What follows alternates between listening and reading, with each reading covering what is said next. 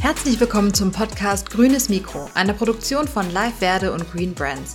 Dich interessieren die Themen nachhaltige Wirtschaft, Gesellschaft und Kultur? Dann bist du hier genau richtig. Wir interviewen für dich die CEOs nachhaltiger Unternehmen sowie prominente Experten und Wissenschaftlerinnen. Und damit du keine Folge Grünes Mikro mehr verpasst, abonniere uns doch bei deiner Streaming-Plattform und oder lass uns einen Kommentar da. Wir würden uns freuen. Heute zu Gast im grünen Mikro ist der CEO und Sohn des Gründers der Froster AG, Felix Ahlers. Die Froster Aktiengesellschaft ist ein deutsches Unternehmen der Tiefkühlkostbranche mit 1757 Mitarbeitenden und Sitz in Bremerhaven. Der Firmenschwerpunkt liegt in der Herstellung von Tiefkühlkostprodukten wie zum Beispiel Fertiggerichten, Gemüse, Obst, Kräutern und Fisch. Freut euch auf ein lockeres Gespräch mit einem, wie ich finde, sehr lockeren Manager und angenehmen Gesprächspartner, der absolut innovativ und nachhaltig ein deutsches mittelständisches Unternehmen führt. Viel Spaß jetzt mit dem CEO von Frosta, Felix Ahlers. Und noch ein kurzer Hinweis, bevor es losgeht. Bitte kommentiert und liked das grüne Mikro bei eurem Streaming-Anbieter, damit der Podcast noch mehr Menschen zugänglich gemacht wird. Und am Ende des Gesprächs kommt übrigens noch eine neue Podcast-Folge Green Product Briefing meiner Kollegin Luisa Bremer. Dieses Mal mit den nachhaltigen Marken Good Pet Food, Original Beans, Speidel und Salos. Jetzt aber direkt rein in das Gespräch mit Felix Ahlers. Moin Felix. Hallo Markus, vielen Dank. Ja, wir steigen mal so ein und zwar mit dem Thema Du. Ähm, du hast mir im Vorfeld verraten, dass ihr bei euch äh, von Sie auf Du gewechselt seid. Warum? Ja, wir haben das, ähm, teilweise hatten wir ganz eigenartige Situationen, wo wir plötzlich mit, uns mit irgendwelchen Studentengruppen unterhalten haben und da war das Du dann normal und dann haben wir gleichzeitig eigene Leute dabei gehabt, die wir schon seit 20 Jahren kennen und die wir einfach aus Tradition immer gesiezt haben und das wirkte natürlich dann total künstlich und dann haben wir irgendwie von einem Tag auf den anderen gesagt, okay, ab jetzt ist alles du. Hat auch tatsächlich gut funktioniert und äh, ja, ist irgendwie äh, ein bisschen anderes äh, Zusammensein. Ja. Und da halten sich auch alle dran oder tun sich manche schwer? Ja, ich würde mal sagen, so manchmal, wenn ich dann durch die Produktion gehe oder so Leute sehe, die ich nicht so regelmäßig sehe, dann äh, denken sie oft nicht dran und dann verfällt man dann irgendwie so in das Gewöhnte. Aber wir insistieren dann einfach mit dem Du. Wobei wir es natürlich auch keinen dazu zwingen. Also wenn jemand nun unbedingt gesitzt werden will, dann tun wir das auch. Aber das kommt eigentlich nicht vor, ehrlich gesagt. Hm. Hat es denn, hat's denn Vorteile? Weil hier hören ja auch einige äh, B2B-User zu sozusagen. Würdest du deinen Kollegen raten, äh, wechselt mal von Sie auf Du? Ja, also ich finde, es darf irgendwie, es muss auch authentisch bleiben und es darf auch nicht zu künstlich werden. Und dann äh, ja. muss man so selbst entscheiden für sich, glaube ich, wie so die Kultur ist. Ich glaube, wir haben grundsätzlich bei uns, bei Foster, ist, haben wir eigentlich eine sehr offene und auch ein sehr transparentes Miteinander und ähm, wollen das ja eigentlich auch, dass es so ist und da passt es dann auch, nicht? Ist es aber vielleicht auch nicht immer so und manchmal macht es auch vielleicht keinen Sinn oder wirkt dann einfach komisch. Mhm. Ähm, ich habe aber aus unserer Sicht kann ich, nur, kann ich es nur empfehlen. Mhm, mhm. Okay. Ja, wie ich schon erwähnt hatte, bist du der CEO von Frosta. Ähm, wir stellen hier im Podcast regelmäßig CEOs äh, vor, von, von kleinen Unternehmen bis hin zu großen Unternehmen. Verrat uns doch mal, wie sieht so dein, dein durchschnittlicher Arbeitsalltag bei Frosta aus? Ja, also unterschiedlich eigentlich. Das, ähm, äh, es gibt natürlich ein paar Standards, aber äh, grundsätzlich geht es, äh, also ich zum Beispiel mache direkt den Bereich Produktentwicklung.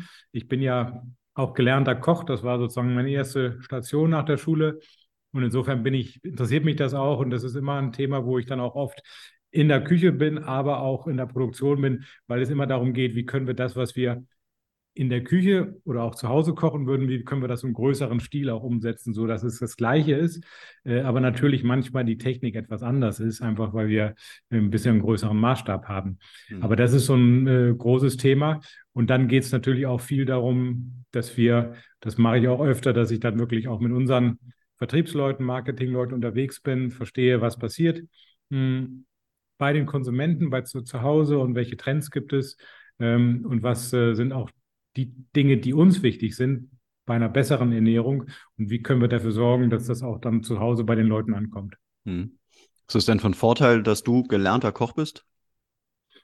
Also ich finde sehr, weil ähm, tatsächlich ähm, ist es ja so, dass das, was ich gelernt habe in der Küche vor, vor 30 Jahren, dass das so die Basis ist von dem, was wir eigentlich auch bei Froster sagen, ist so die, die, unser Vorbild. Mhm. Nicht? Und ähm, wir wollen eben wirklich so kochen im großen Stil, wie man eben auch zu Hause kochen würde oder wie man eben wie sich die menschliche Ernährung über tausende von Jahren eigentlich äh, erfolgreich durchgesetzt hat.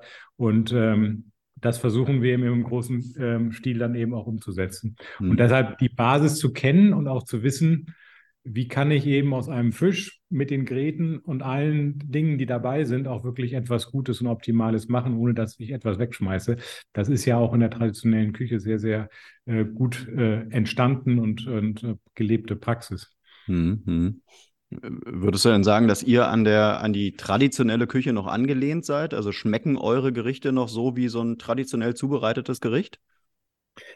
Ja, das Verrückte war, dass eben ähm, ich habe gemerkt, als ich, ich habe ja zwei Jahre praktisch nur die klassische Küche aus den Restaurants kennengelernt und auch das in Frankreich gelernt und habe dann aber gemerkt, als ich zu Froster kam, dass diese Welt der Lebensmittelindustrie und die Welt der Köche und der Restaurants nichts miteinander zu tun hat. Mhm. Wobei man ja denken würde, eigentlich geht es doch immer darum, äh, gute Lebensmittel herzustellen und eigentlich müssten die doch total viel sich auch gegenseitig inspirieren.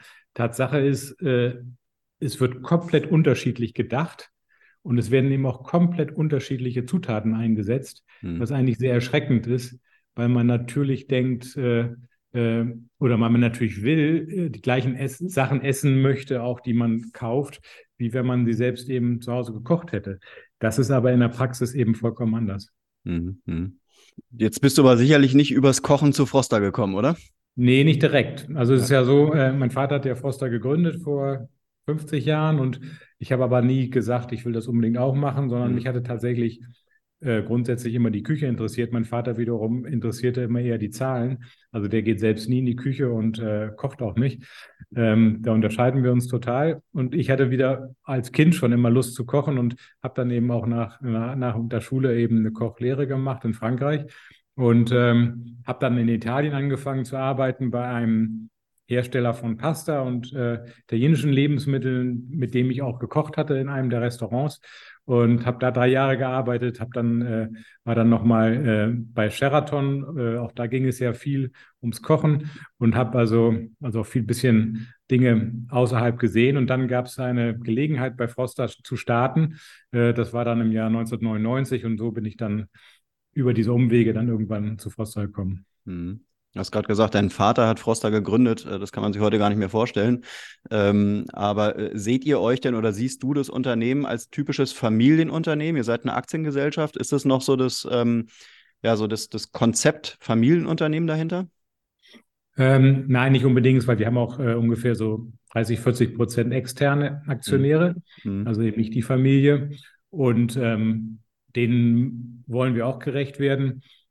Und gleichzeitig ähm, haben eben auch sehr viel unserer Mitarbeiter Froster-Aktien. Die sind also nicht nur, nicht nur Mitarbeiter, sondern auch Anteilseigner. Und mhm. insofern haben wir, glaube ich, eine ja, eher sehr offene Art und Weise, wie wir mit dem Thema mh, hm, Aktionäre umgehen. Das ist jetzt nicht so ein reines Familienthema. Mhm. Wie intrinsisch motiviert bist du? Also ist das für dich so ein richtiges äh, Herzensprojekt, weil es dein Vater gegründet hat? Oder mit, mit was für emotionalen, emotionalen Aktien bist du da drin?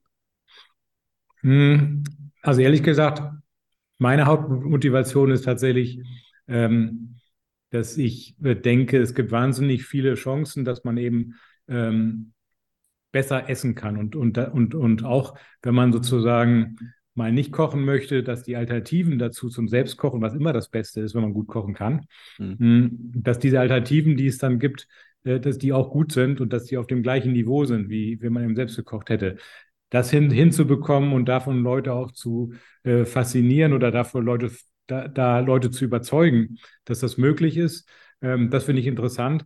Und ich glaube, äh, auch äh, Leute zu überzeugen, dass eben das Kochen selbst eine wichtige Tradition ist, auch ein ähm, äh, etwas, was interessant ist und was Spaß macht. Hm, das sind Dinge, die, ja, für die lasse ich mich schnell motivieren und da glaube ich, gibt es auch wahnsinnig viele Chancen. Und wenn man sich guckt, anguckt, was wir heute an Ernährungsthemen haben, schon bei Kindern, die sich dann mit Aromen und irgendwelchen Zusatzstoffen vollstopfen, dann gibt es wirklich schlechte Entwicklungen, äh, gerade bei der Ernährung. Und äh, dagegen anzugehen und dafür zu sorgen, dass das alles transparenter wird und besser wird, das ist für mich die Hauptmotivation. Mhm. Aber nimm uns noch mal kurz so ein bisschen auf deine berufliche Reise mit. Ähm, wo hat es gestartet? Was waren so deine Stationen vor Froster? Und ähm, ja, und dann, wie, wie kam letztendlich dann wirklich der Einstieg? Ja, genau. Also ähm, gestartet habe ich in Frankreich äh, bei einem äh, sehr bekannten Chef, zwei Sterne, Michelin-Koch war der, Emile Tabourdieu, der ist jetzt gerade gestorben leider. Aber es war eigentlich äh, ein toller Chef, der war einerseits sehr schüchtern, aber er war auch sehr fordernd und auch sehr streng. Also ich habe angefangen, äh, vier Monate lang nur Salat zu waschen und äh, so kleine Mini-Canapés für die Cocktails zu machen, und zwar tausende davon. Also es war wirklich ein harter Test. Es wird auch ganz klar so gesagt, es wird getestet, dass die Leute wirklich ja. bereit sind, sich zu engagieren. Mhm. Und wenn man diese Zeit überstanden hat, dann wird es interessant und wenn nicht, dann schaltet man eben aus. Mhm. Also das war damals wirklich äh, eine ziemlich harte Schule. War auch dann so ein 16-Stunden-Tag oft mit Unterbrechung in der Mitte des Tages, ähm, aber wirklich von morgens um sechs bis abends spät in die Nacht. Und ähm, war aber so interessant wiederum und man hat so viel gelernt, dass es eben auch keiner irgendwie äh, das ja angezweifelt hat, sondern alle haben irgendwie mitgemacht und alle wollten natürlich auch die zwei Michelin-Sterne auf ihrem CV haben, am Ende auf ihrem Lebenslauf. Und so ging es mir auch. Wurde wenig bezahlt, viel gearbeitet, aber eben auch viel gelernt. Mhm. Das war die erste Station, genau. Und dann habe ich angefangen zu merken, dass Koch auf Dauer doch anstrengend ist. Man arbeitet eben auch immer dann, wenn alle anderen frei haben. Und habe dann angefangen zu studieren, äh, Volkswirtschaft in Kiel, habe in Frankreich abgeschlossen dann zum, äh, am Ende äh, und bin dann von Frankreich nach Italien gegangen, wo ich meinen ersten Job hatte. Und zwar bei Firma Del Verde, einem italienischen Pastahersteller, ähm, und habe da drei Jahre lang im Vertrieb gearbeitet. Und das war sehr interessant, weil es war eine kleine Firma ähm, in den Abruzzen in Italien. Ich habe Italienisch gelernt dadurch. Äh, ich habe aber auch die italienische, sehr gute kommerzielle Art und Weise kennengelernt. Die Italiener sind ja ganz begnadete Verkäufer. Und ähm, das habe ich eben auch von denen gelernt, wie man das eben gut macht. Wenn man sich überlegt, die italienischen Lebensmittel haben ja auch wahnsinnigen Erfolg international. Und ich war damals eben für den Vertrieb in Europa verantwortlich und musste eben diese Marke del Verde in Europa einführen. Eigentlich relativ von null, äh, äh, aber dann eben äh, schon eine interessante Aufgabe. Ich war ja noch relativ jung und ähm, man hat mir auch schnell viel Verantwortung gegeben und es hat tatsächlich viel Spaß gemacht. Hat dir da irgendwie deine, deine Heritage irgendwie äh, Türen geöffnet? Äh, haben die so gesagt, da kommt jetzt der, der Sohn von Froster oder war das, spielte das keine Rolle? Das spielte gar keine Rolle. Es war witzig, weil ich hatte äh, in der Zeit, als ich die Kochlehre gemacht habe, noch drei Monate in einem italienischen Restaurant in Rom gearbeitet. Mhm. Und die hatten diese Firma Del Verde und diese Pasta Del Verde, mit der haben sie gekocht.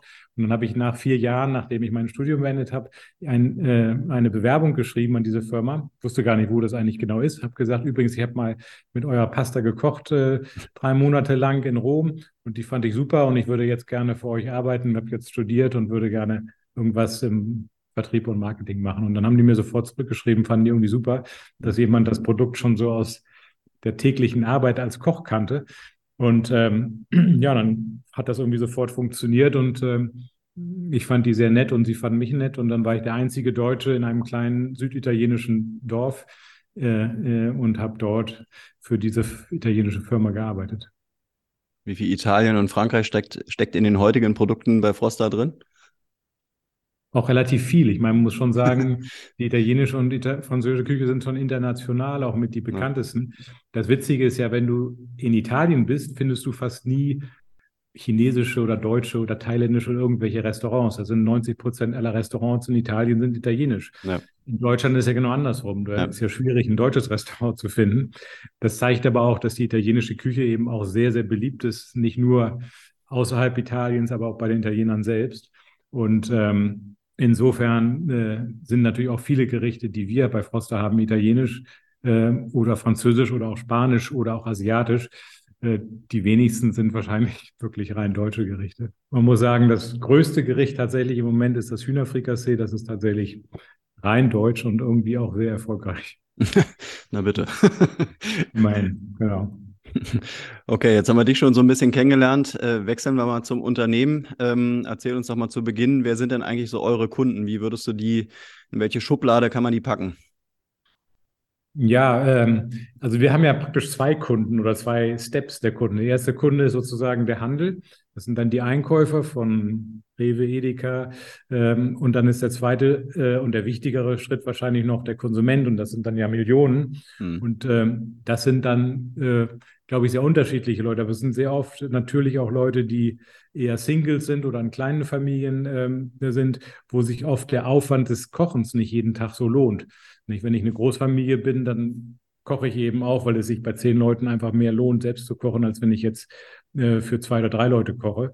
Deshalb glaube ich eher kleine Familien, mh, hm, aber durchaus auch die ganz Jüngeren, äh, die eben noch keine Familie haben, aber auch oft dann die Älteren, wo, wo bei denen die Kinder schon weg sind mh, hm, und die dann einfach keine Lust haben, jeden Tag dann zu schnippeln und zu kochen. Mhm. Äh, oder zumindest nur ab und zu und sich eben auch ab und zu eben dann etwas kaufen von uns. Mhm.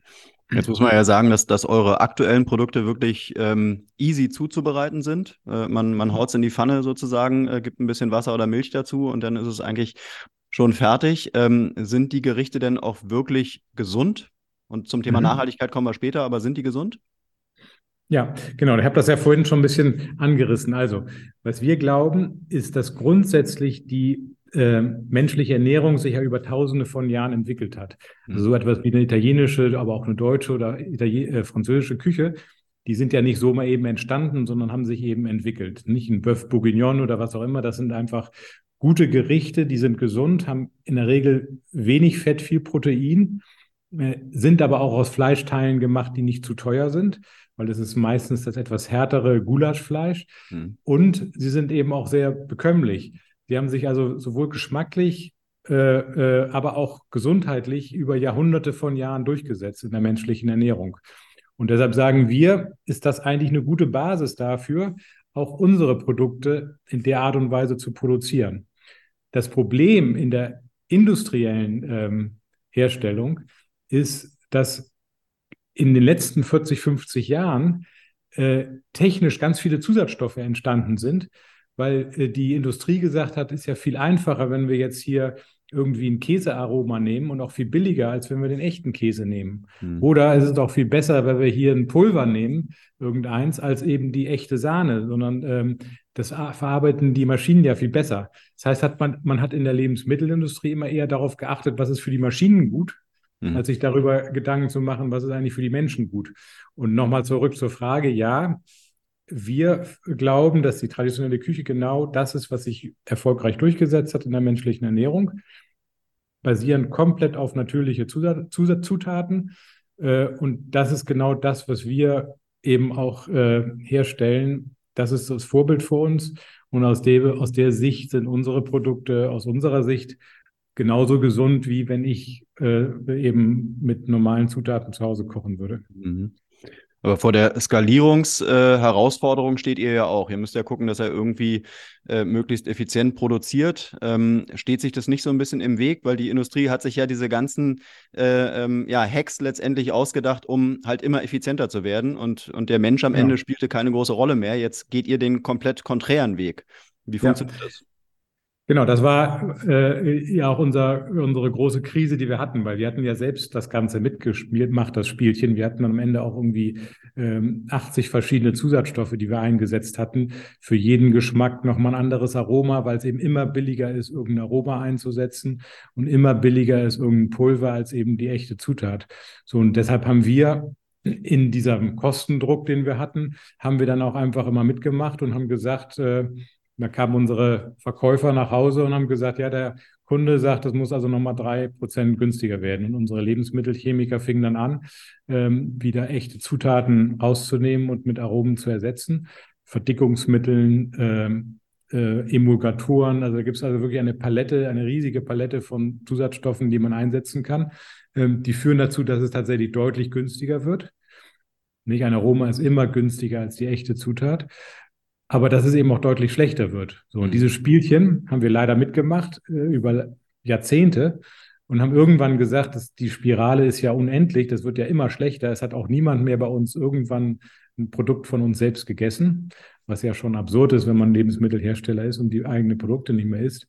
Und so haben wir gesagt, das kann nicht so weitergehen. Und deshalb haben wir das uns komplett hinterfragt und eben alles dann radikal umgestellt. Mhm. Dann lass uns doch mal auf die Geschichte von Froster so ein bisschen eingehen. Ich habe mir mal so ein paar, ein paar Daten äh, rausgepickt, die ihr auch auf der Website letztendlich kommuniziert. 1976 hat Froster ähm, die Fischstäbchen auf den Markt gebracht. Ich glaube, die kennt jeder noch.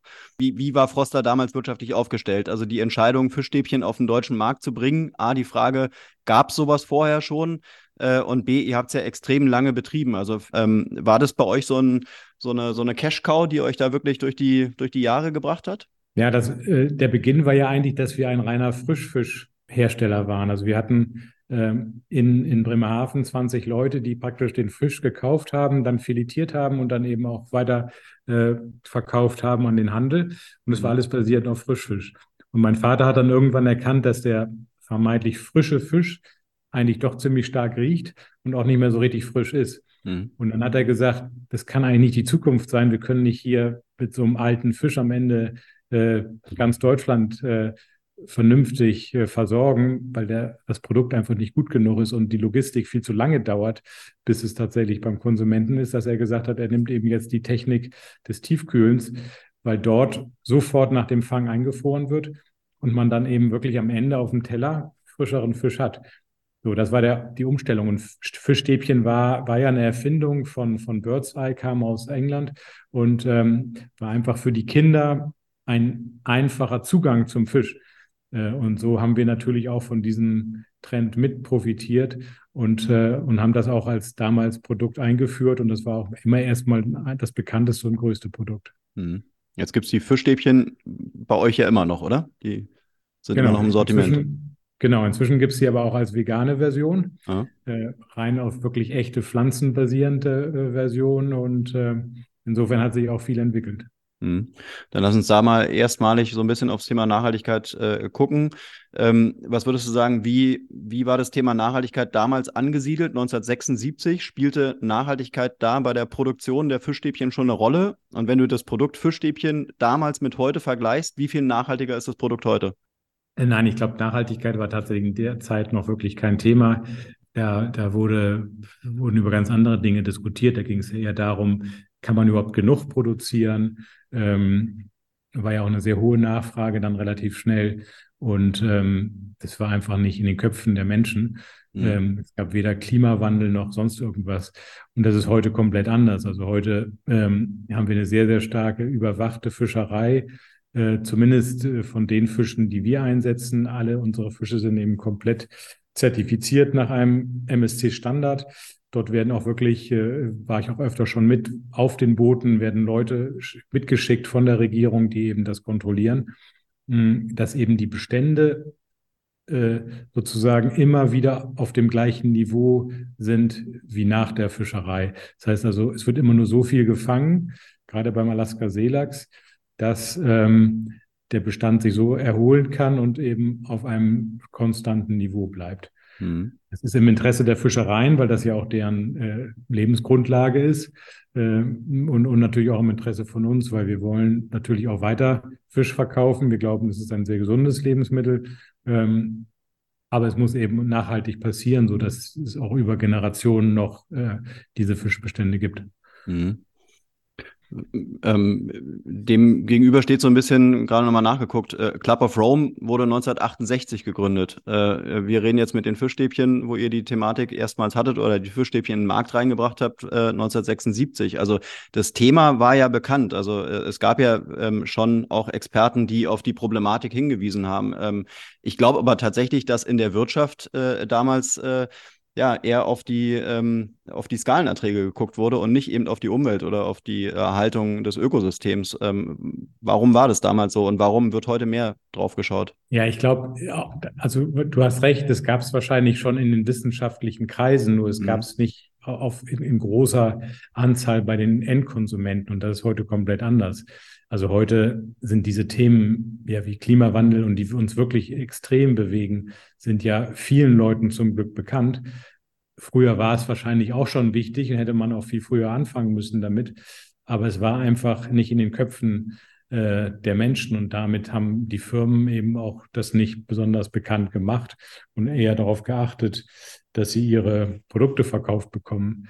Und da haben wir damals, muss man auch sagen, kritisch äh, auch komplett mitgemacht. Wir haben das nicht irgendwie hinterfragt damals, sondern das ist eigentlich dann erst passiert äh, Anfang der 20er Jahre, als wir uns eben wirklich intensiv mit beschäftigt haben. Hm. Und diese Transformation, hast du die angeschoben?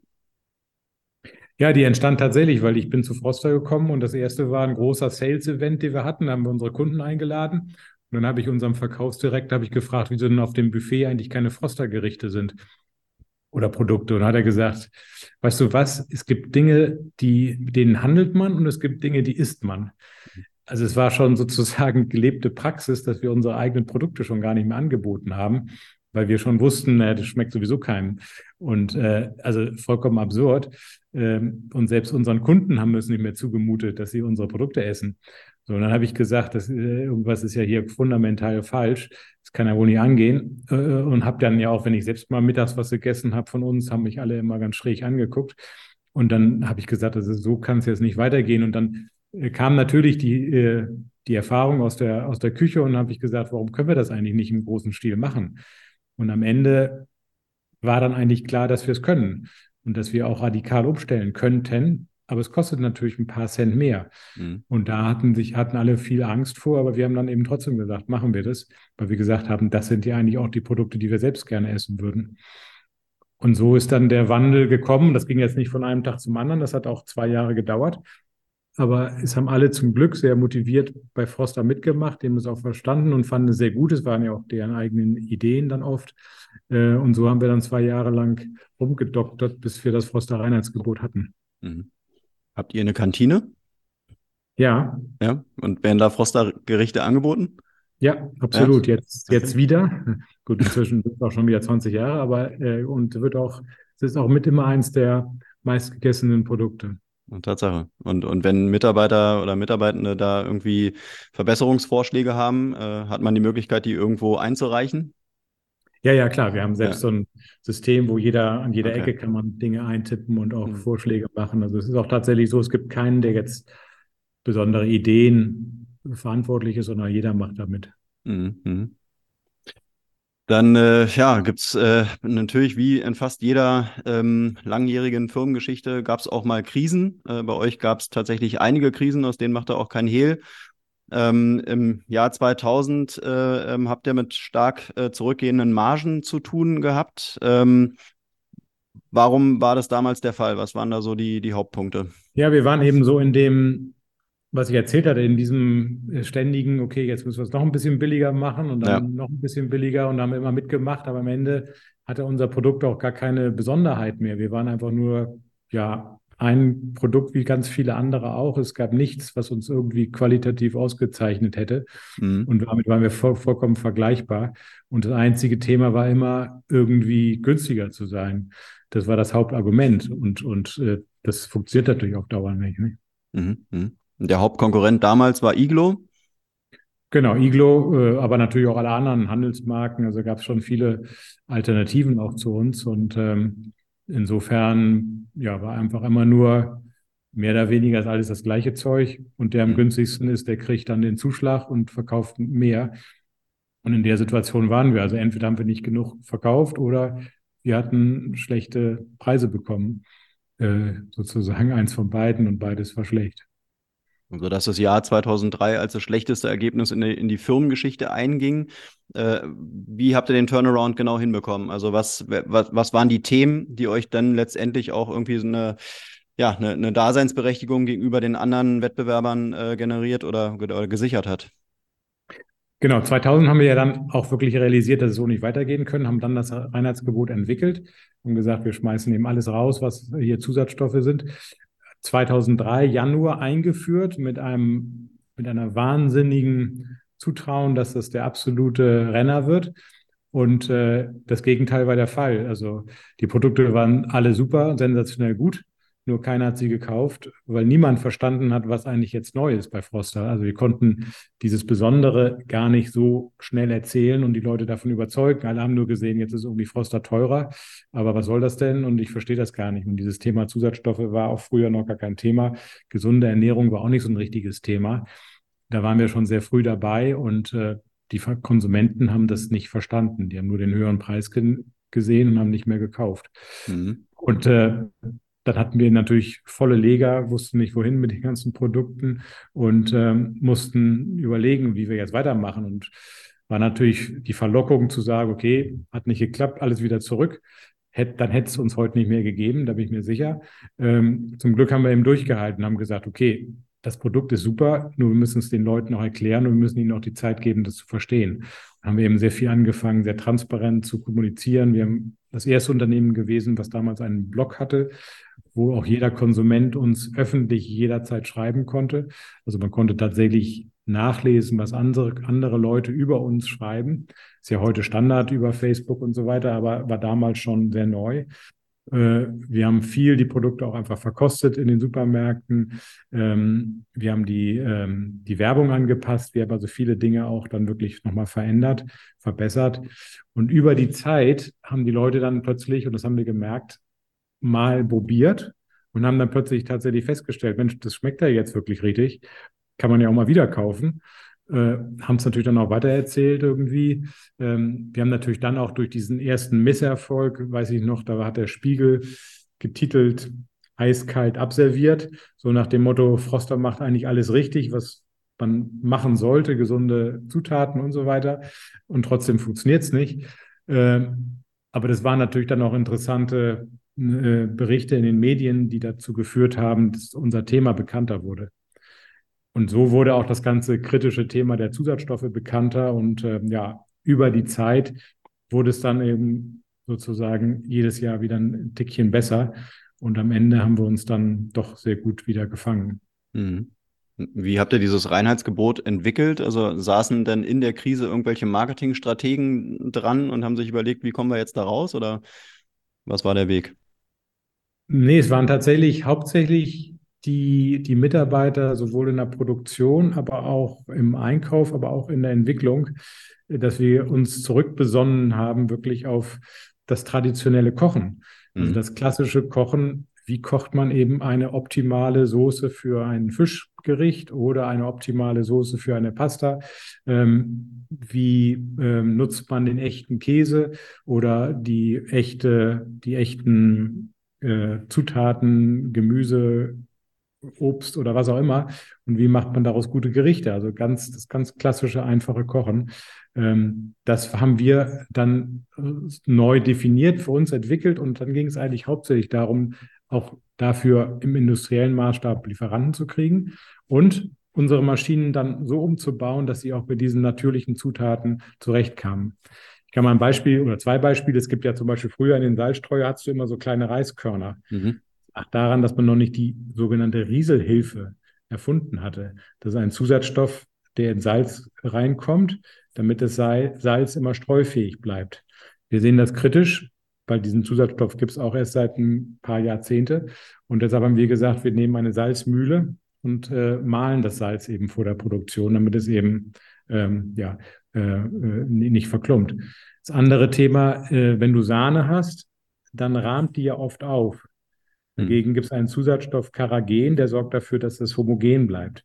Das ist aber auch ein Zusatzstoff, den wir nicht wollen. Und wir haben deshalb gesagt, wir haben ein Rührwerk an der Maschine, sodass die frische Sahne immer gerührt wird, während sie sozusagen in die Produktion einfließt.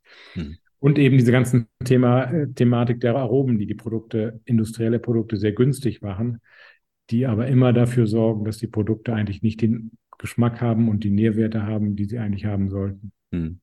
Würdest du denn so weit gehen, dass ihr Vorreiter äh, seid beim Thema gesundes Kochen äh, industrieller Produktion? Also gibt es da noch eine andere Marke, die es genauso gut macht oder habt ihr noch irgendwie ein Vorbild? Äh, tatsächlich haben wir nicht viele gesehen, die das äh, in Deutschland zumindest kopiert haben oder die wirklich so konsequent das machen wie wir. Ähm, es gibt diesen Joghurt Söbeke, die machen das auch sehr gut. Das ist aber auch eine kleine Marke. Ähm, Aber sonst äh, gibt es erstaunlicherweise viele, die sagen, sie machen es so ähnlich und die können das auch ziemlich gleich deklarieren, weil das Lebensmittelrecht da sehr, sehr ähm, industriefreundlich ist, sagen wir es mal so, mhm. man so ziemlich alles sagen darf. Äh, äh, aber die, die es tatsächlich in der Konsequenz tun, wie wir, äh, davon gibt es leider bis jetzt sehr wenig oder eigentlich gar keinen, den ich tatsächlich kenne. Mhm. Am Ende des Tages wart ihr ja der Zeit so ein bisschen voraus, oder? Also äh, eure Produkte passen ja jetzt in die aktuelle Zeit extrem gut rein. Die Leute haben wenig Zeit. Nachhaltigkeit spielt eine große Rolle, gesunde Küche spielt eine große Rolle. Äh, man muss es schnell zubereiten. Also eigentlich müssten ja, müsstet ihr ja komplett durch die Decke gehen. Ja, ja, klar. Also wir haben uns auch gut entwickelt, muss man auch sagen. Wir haben natürlich auch, ähm, ich glaube, das, das Gesundheitsbewusstsein ist bei vielen auch deutlich höher geworden, auch ja. gerade nach der Corona-Zeit. Insofern sind die Leute in, inzwischen aufmerksamer äh, und was sie essen und gucken sich das auch mal ein bisschen genauer an, zum Glück. Ähm, insofern ist es schon gut. Ähm, aber natürlich, es gibt inzwischen natürlich auch viele andere, äh, die, das stellen wir leider fest, die immer so tun, als wenn sie es auch so machen. Aber wenn man dann genauer hinguckt, dann werden eben doch immer wieder viele solcher industriellen Produkte eingesetzt. Mhm. Und übrigens, was ich ganz interessant finde, das kann man sich auch mal so ein bisschen sich selbst mal Gedanken machen. Also wenn du äh, heute siehst, wie viele Allerg Allergiker es gibt, mhm. dann muss man mal zurückdenken. Also aus meiner Erinnerung, aus meiner Kinderzeit gab es das gar nicht, dass irgendwie da irgendwie die Hälfte der Kinder in der Klasse Gluten oder Laktose oder so, so zu intolerant ja. waren. Heute sind es wirklich viele, also auch bei meinen Kindern sind es wirklich viele. Wenn du dann in Länder gehst, ich sag mal nach äh, Afrika oder auch in andere nicht industriell entwickelte Länder, wo Fertigprodukte, industrielle Nahrung gar kein Thema sind, da gibt es auch keine Allergiker. Das heißt also im Umkehrschluss die Tatsache, dass wir in den 40, 50, dass es seit 40, 50 Jahren etwa extrem viele Zusatzstoffe gibt und die auch überall eingesetzt werden, ist schon ein Indiz zumindest dafür, dass es schon auch was mit diesen ganzen Allergien zu tun haben könnte. Mhm. Nicht, weil es eben ein Phänomen ist, was besonders in Industrieländern äh, äh, es gibt und, und, und wie gesagt, vor 50 Jahren eher nicht. Und deshalb sind wir nach wie vor auch überrascht, wie unkompliziert diese ganzen Zusatzstoffe äh, ihren Weg in den Markt finden dürfen und dass der Gesetzgeber da sehr wenig kritisch ist. Mhm. Ja, dann äh, widmen wir uns langsam mal jetzt dem Thema Nachhaltigkeit ganz explizit. Hierzu habe ich mir ein paar Sachen rausgeschrieben, die äh, muss ich mal ablesen. Und es sind nur ein paar von den Sachen, die ihr macht. Beispielsweise ähm, habt ihr am, am, am Product Carbon Footprint, äh, habt da ein Pilotprojekt aufgesetzt. Die äh, CO2-Fußabdrücke aller Froster-Produkte ermittelt ihr und veröffentlicht ihr. Froster stellt eine, oder stellte in der Vergangenheit komplett auf MSC-zertifizierten Fisch- und Meeresfrüchte um. Ihr habt einen Start des Veggie-Sortiments hinter euch. Eure Verpackungen sind nachhaltig gefertigt. Und ihr setzt auf FSC-zertifizierte Rohstoffe und habt 2012 sogar den Nachhaltigkeitspreis äh, gewonnen. Also ihr habt in der Vergangenheit was das Thema Nachhaltigkeit anbelangt, schon extrem viel gemacht. Jetzt erklär du uns doch mal, äh, wie ist der Status quo und wo soll da die Reise hingehen? Ja, vielen Dank. Also wir ähm, wollen natürlich besser werden, weil ich glaube, wir sind jetzt nicht so schlecht, aber wir versuchen eben besser zu werden und das tun wir besonders dadurch, dass wir erstmal maximal transparent sind. Also alles das, was wir wissen, schreiben wir auch auf die Verpackung. Da gehört eben der CO2-Fußabdruck dazu. Also jedes Produkt wird äh, bewertet vom Anbau oder äh, dem Fang, äh, bis sozusagen dann man zu Hause die Verpackung wegschmeißt. Ähm, und alles, diese gesamte Kette sozusagen wird abgebildet und wird gemessen und wird dann eben auch auf den Packungen publiziert, sodass man, wenn man möchte, eben sich auch besonders klimafreundlich bei uns ernähren kann, indem man sich die Produkte raussucht, die dann eben einen niedrigen CO2-Wert haben. Es hilft uns aber auch zu verstehen, was sind eigentlich Elemente, die dazu führen, dass wir äh, im Klima- oder im CO2-Fußabdruck besser werden, weil wir uns dann auf solche Produkte fokussieren können. Und eines der Ziele ist eben, dass auch wir den Anteil der der, der, der tierischen Proteine reduzieren über die Zeit, also weniger Fleisch, weniger Fisch, mehr pflanzliche Zutaten. Wir haben zum Beispiel im letzten Jahr von 13 ähm, Neuprodukten 11 äh, eingeführt, die rein vegan, also rein pflanzenbasierend sind. Also starker Fokus auf CO2-freundliche Produkte, die glücklicherweise auch besonders gesund meistens sind und äh, wir dann mit äh, dem, was wir können, dafür sorgen, dass sie eben auch gut schmecken. Mhm. Nicht nur gesund sind, aber eben auch super schmecken und wirklich Alternativen dann sind zu, zu Fleischprodukten. Mhm. Ähm, also das ist ein Thema, was groß ist. Zweites Thema ist Bundesverpackung, hast du eben schon angesprochen. Da wollen wir natürlich auch besser werden. Wir haben eine sehr dünne Verpackung, die ist im Verhältnis zur Menge des Gewichtes schon sehr gut. Äh, aber wir wollen die gerne auf Papier umstellen, weil Papier eben deutlich besser recycelt werden kann. Mm, und da sind wir noch mittendrin. Hätten wir eigentlich schon früher schaffen wollen, aber äh, noch nicht bis jetzt ganz geschafft. Aber wir sind weiter dabei. Und ähm, das andere Thema ist zum Beispiel auch Energie. Nicht? Energie wollen wir selbst produzieren, erneuerbare Energie und auch unabhängig werden, äh, komplett basiert. Also das Ziel ist Net Zero, das heißt komplett basiert auf erneuerbare Energie. Mhm. Energie selber produzieren, wie, wie, wie macht ihr das?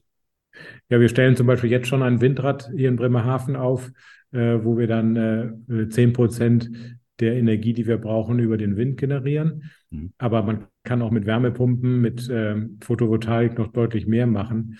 Äh, und was interessant ist, unsere Kühlleger, die können ja als äh, Speicherfunktion äh, dienen. Das heißt, ähm, wir können, wenn besonders viel Wind ist und manchmal man gar nicht den ganzen Strom brauchen kann, ähm, Deshalb sieht man ja oft äh, im, äh, bei viel Wind, dass die Windräder sogar abgestellt werden in Norddeutschland. Aber da können wir dann diesen äh, Strom nutzen und die Tiefkühlhäuser einfach kälter runterfahren, also dann auf statt minus 20 auf minus 30. Und so können wir die Batterie dann nutzen und wenn es dann wieder wärmer wird, dann haben wir sozusagen einen Kältepuffer äh, und können dann auch bei weniger Wind äh, mit abgeschalteten Anlagen äh, ein paar Tage auskommen. Also man kann sich sehr, sehr viele äh, Dinge überlegen äh, äh, und da sind wir jetzt mittendrin, äh, so dass wir auch da besser werden können. Das heißt, auch technologisch wollt ihr da auch wirklich innovativ unterwegs sein, sodass vielleicht auch Themen wie Wasserstoff für euch eine Rolle spielen? Auf jeden Fall, ich glaube, das wird kommen. Man muss eben immer genau gucken, was sind die Dinge, die für bestimmte ähm, ja, Themen, die wir haben, wichtig sind. Nicht? Also wir haben eben auch äh, bestimmt sehr hohe Energiebedarfe, wenn wir zum Beispiel äh, Erbsen ernten. Nicht? Dann haben wir 10.000 Tonnen Erbsen innerhalb von vier Wochen. Und die müssen wir tiefkühlen. So, und da haben wir in dieser Zeit dann einen sehr hohen Bedarf an Energie. Und wie deckt man den jetzt optimal? Da gibt es eben Modelle und da kann natürlich auch sowas wie Wasserstoff dann sehr hilfreich sein. Aber ähm, habt ihr denn nicht, also arbeitet ihr nicht mit Lieferanten zusammen? Ihr erntet doch jetzt nicht selber, oder? Doch, also wir haben zwei Gemüsewerke. Einer ist in Lommatsch, äh, Lommatscher Pflege in der Nähe von Meißen, wo wir auch eben mit An Vertragsbauern eigene Grundstücke haben und Felder, die wir dann auch anbauen und wo wir auch dann das Gemüse direkt bei uns dann äh, verarbeiten. Mhm. Wahnsinn. Wir nochmal zurückkommen zum, zum Thema Produkt. Äh, wenn du sagst, äh, ihr wollt CO2-freundlich produzieren, äh, dann geht es natürlich über äh, vegetarische Produkte oder vegane Produkte relativ einfach, äh, weil da hast du eben keinen CO2-Ausstoß von den, von den Tieren oder von was auch immer. Ähm, mhm. aber verliert ihr da nicht auch Kundengruppen? Also vielleicht sogar extrem, weil es wird ja immer noch Fleisch gegessen. Ja, natürlich. Aber am Ende, ich glaube, das ist ja das, äh, kann man natürlich sich immer rausreden und sagen, ja, jetzt können wir ja nichts dafür, die Leute wollen eben Fleisch essen, ja. passiert also nichts. Ähm, aber man kann es auch andersrum drehen. Man kann auch sagen, nee, wir müssen eben so gut sein, dass die Produkte im Prinzip noch besser schmecken als die Fleischprodukte und die Leute dann von sich aus umstellen auf äh, pflanzenbasierte Produkte. So, das heißt am Ende, die Menschen kaufen ja erstmal das, was ihnen gut schmeckt. Mhm. So, und das, glaube ich, ist genau das, was wir auch gut können. Wir können Dinge herstellen, die gut schmecken. Und äh, wenn wir das machen mit Produkten, die basierend sind auf Pflanzen, dann haben eigentlich alle Vorteile. Und deshalb ist das unsere Herausforderung und auch unsere Aufgabe, dass wir das eben hinbekommen. Nicht? Und da wollen wir uns dann nicht rausreden und sagen, naja, die Leute wollen eben Fleisch essen, dann bleibt es eben alles so, wie es ist. Mhm. Das, das wäre dann aus meiner Sicht eben auch zu einfach. Mhm. Aber da seid ihr ja an der Stelle schon äh, ein ziemlicher Innovator, weil ihr verlasst äh, alte Felder, die wahrscheinlich gut funktioniert haben. Ähnlich jetzt so wie in der Autoindustrie, ja, die äh, keine Verbrenner mehr, nur noch E-Autos.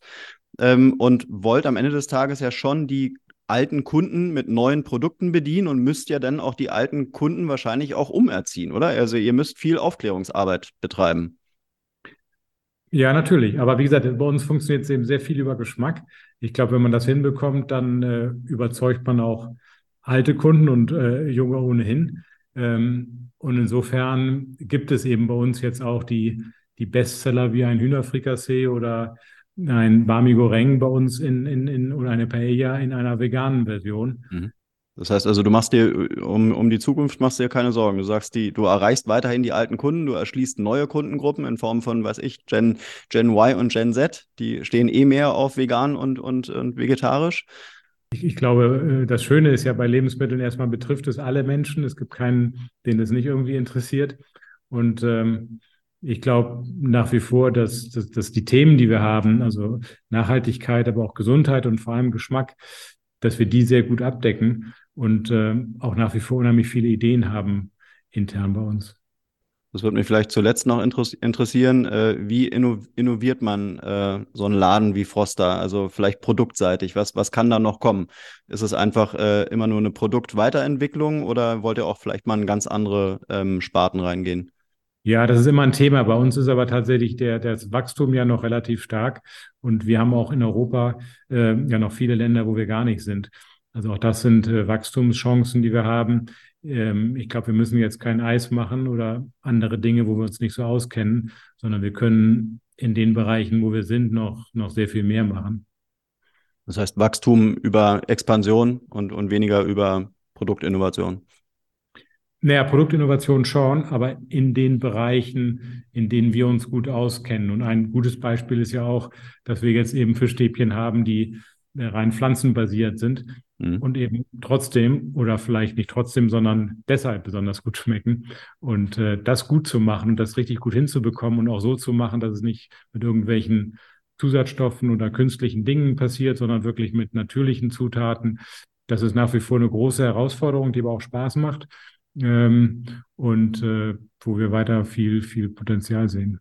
Mhm. Und vielleicht zum Schluss noch, wie, wie, was wäre deine Prognose? Wie wird sich der Lebensmittelmarkt in Deutschland und Europa, wie wird er sich entwickeln? Wie, wie essen wir in 15, 15 Jahren? Ja, schwierige Frage. Ich, ich hoffe ehrlich gesagt, dass äh, wir uns wieder ein bisschen besinnen, dass tatsächlich Lebensmittel auch dafür sind, äh, da sind, gesund zu leben, dass das eigentlich die Basis für gesundes Leben ist und dass man ähm, das auch wertschätzt und dass man nicht äh, versucht, äh, Natürlichkeit mit irgendwelchen Tricks oder irgendwelchen Umwegen zu erzeugen, äh, sondern dass man wirklich sich fokussiert auf das, was wirklich äh, in der Natur vorkommt, was für den menschlichen Körper immer das Beste ist und ähm, dass ich, dass ich diese Gedanken auch so ein bisschen bei, bei, bei vielen Leuten durchsetzen. Hm. Eine Frage fällt mir gerade noch ein. Äh, Fleisch aus einem 3D-Drucker spielt keine Rolle. Ja, kann ich mir ehrlich gesagt schwer vorstellen. Ich glaube, es geht eher darum, dass wir das etwas weniger Fleisch essen und das Fleisch, welches wir essen, was wir etwas äh, besser und tiergerechter aufziehen. Hm. Okay, dann würde ich sagen, bis hierhin erstmal vielen Dank, Felix. Äh, hat Spaß gemacht, da mal so ein bisschen reinzugucken. Ich glaube, die Marke Froster kennt so gut wie jeder. Ich weiß gar nicht, Bekanntheitsgrad liegt wahrscheinlich bei 98 Prozent. Ja, inzwischen glaube ich, äh, sind wir schon einigermaßen bekannt, ja. Ja, ja. ja ich wünsche euch auf jeden Fall viel Glück für die, für die nächsten Monate und Jahre. Ich sage erstmal bis hierhin vielen Dank und bis zum nächsten Mal. Super, danke Markus. Danke, tschüss. tschüss. Hallo und herzlich willkommen zum Green Product Briefing. Das Green Product Briefing ist ein neues Format des erfolgreichen Podcasts Grünes Mikro, einer Produktion von Live Werde und Green Brands. Der Host Markus Noack interviewt im grünen Mikro für euch die CEOs, GründerInnen, ExpertInnen und Prominente zum Thema nachhaltige Wirtschaft. Und wir hierbei nicht nur in die Vision, Mission und Zahlen des Unternehmens reinleuchten, sondern auch wissen, wer sind die Menschen hinter den Kulissen, was treibt sie an und wie ticken das Management und Team. Im Green Product Briefing hingegen stellen wir euch ab sofort neue, innovative und etablierte nachhaltige Produkte von nachhaltigen Unternehmen vor. Wir möchten zu nachhaltigem Konsum animieren, dir zeigen, was nachhaltige Produkte besser als ihre konventionellen Gegenstücke macht. Wie diese produziert werden, aus welchen Materialien sie bestehen und warum du dich letztendlich für sie entscheiden solltest. Hierzu befragen wir die Unternehmen zu ihren Produkten und recherchieren den Markt sodass du am Ende eine kurze und praktische Zusammenfassung erhältst. Pro Folge stellen wir dir bis zu fünf Produkte vor, jeweils zu unterschiedlichen Themen. Solltest du Vorschläge oder Anregungen haben, wen oder was wir im Podcast noch vorstellen können, dann zögere nicht, uns zu kontaktieren. Moderiert wird das Green Product Briefing von mir, Luisa Bremer, Volontärin in der Werde Portalfamilie. Wir wünschen viel Spaß mit dem Green Product Briefing, einem Format des grünen Mikros aus dem Hause Live Werde.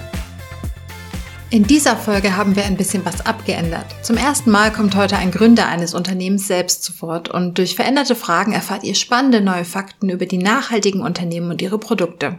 In der achten Folge des Green Product Briefings kommen auch unsere Vierbeiner nicht zu kurz. Mit einem besonders nachhaltigen Hundefutter auf Insektenproteinbasis der Marke Good Pet Food. Verrät euch Original Beans Gründer Philipp Kaufmann selbst, warum er mit dem Kauf der Kraft Schokolade der Umwelt sogar etwas Gutes tut? Erfahrt ihr alles über ein nachhaltiges Produkt, bei dem Frauenpower ganz besonders groß geschrieben wird. Die Be Natural Unterwäschenkollektion der Speidel GmbH. Und stelle ich euch zu guter Letzt Tees mit besonderer Wirkung vor. Denn die Kraft der Arzneitees von Salus liegt nicht nur in der Natur, durch eine umwelt- und ressourcenschonende Herstellung geben sie ihr sogar etwas zurück.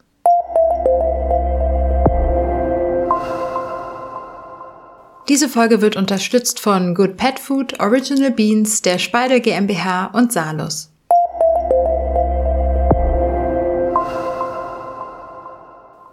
Diese Frage wurde ich bestimmt auch schon das ein oder andere Mal gestellt. Sie ist vor allem beim ersten Date wirklich beliebt. Bist du eher der Hunde- oder der Katzenmensch? Ich persönlich gehöre eher zur Fraktion Hundeliebhaberin, allein schon, weil ich gerne in der Natur unterwegs bin und ein Fan von ausgedehnten Spaziergängen. Und das funktioniert einfach wunderbar mit Hunden. Bei der Frage hatte ich bisher immer das Gefühl, dass die Antwort so 50-50 ausfällt und es gleich viele Hunde- und KatzenliebhaberInnen gibt. Laut einer Erhebung des IVHs, dem Industrieverband Heimtierbedarf e.V., aus dem Jahr 2021, und das sind die aktuellsten Zahlen, die ich bisher gefunden habe, leben in Deutschland insgesamt 34,7 Millionen Heimtiere. Also nicht nur Hunde und Katzen, sondern auch Hasen, Fische, Ziervögel und Co. Tatsächlich ist das Verhältnis von Hunden und Katzen dabei nicht genau gleich verteilt, sondern äh, das Tier, das in Deutschland am häufigsten gehalten wird, ist Trommelwirbel, die Katze. Davon leben hier circa 16,4 Millionen und im Vergleich nur in Anführungszeichen 10,3 Millionen Hunde.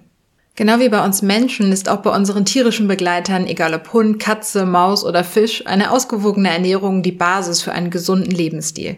Das ist auch bei vielen HalterInnen angekommen, die nur das Beste für ihre Tiere wollen. Das zeigt sich auch ganz deutlich im Umsatz, den der Heimtierbedarfsmarkt in Deutschland verzeichnet.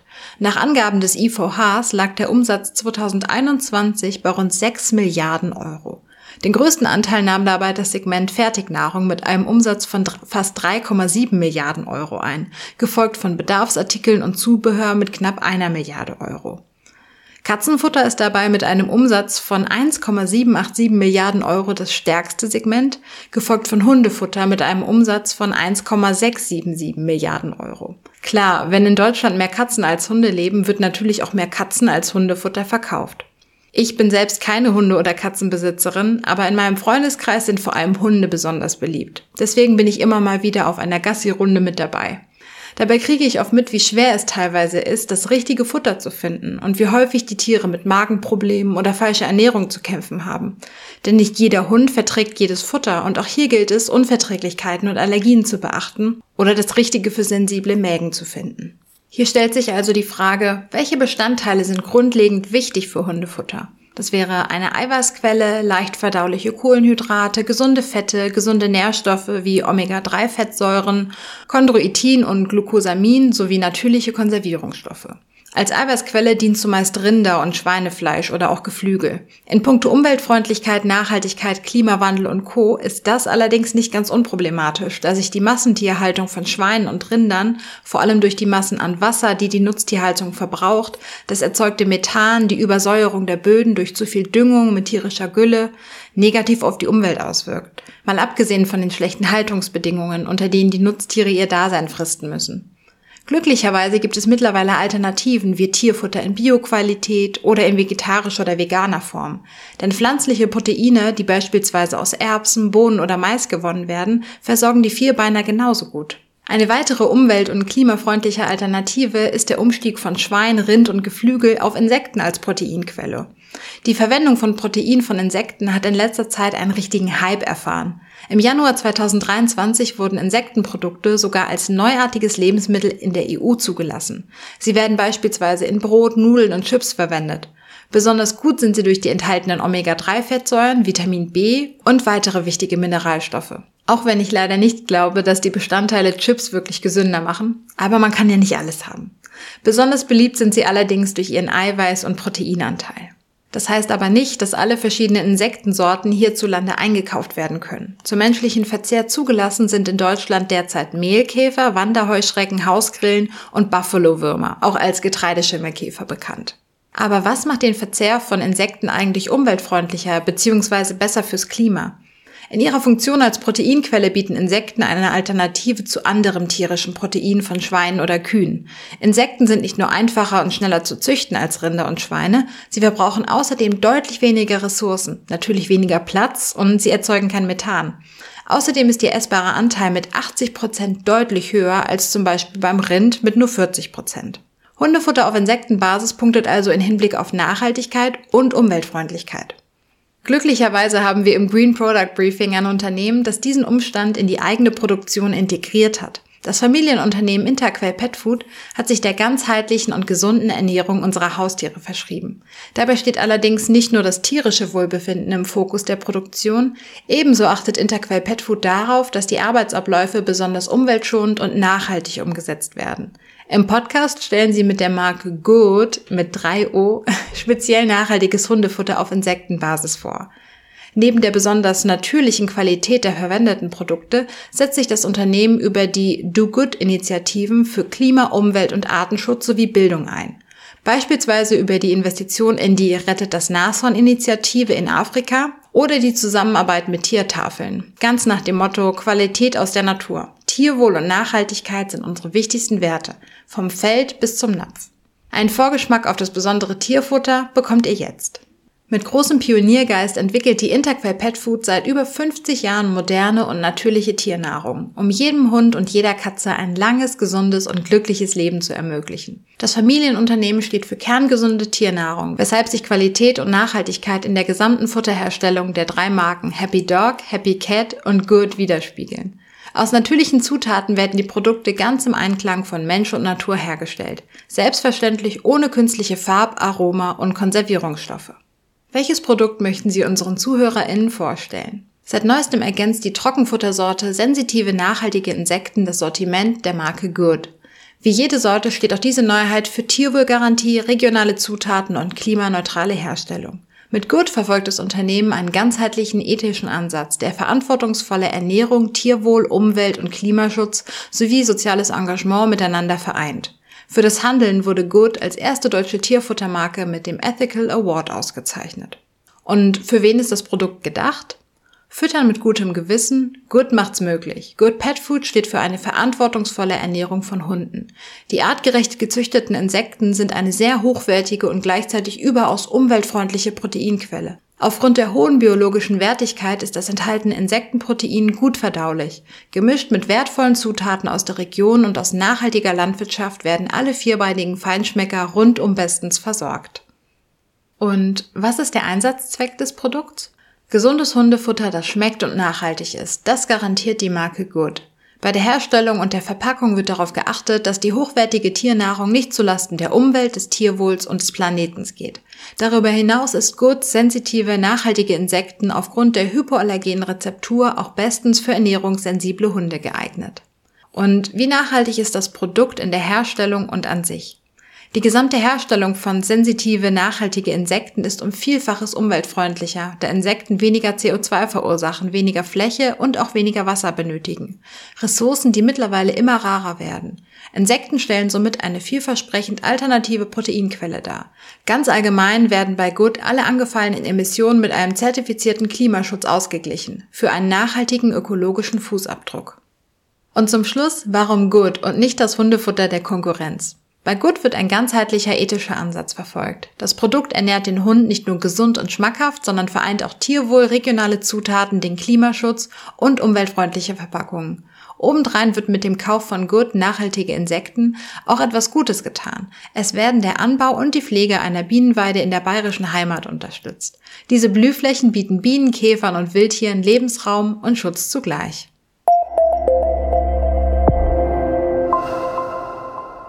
Ich habe mal irgendwo den Satz gelesen, rettet die Erde, denn sie ist der einzige Planet mit Schokolade. Und ja, es stimmt. Schokolade versüßt uns das Leben auf diesem Planeten wirklich sehr.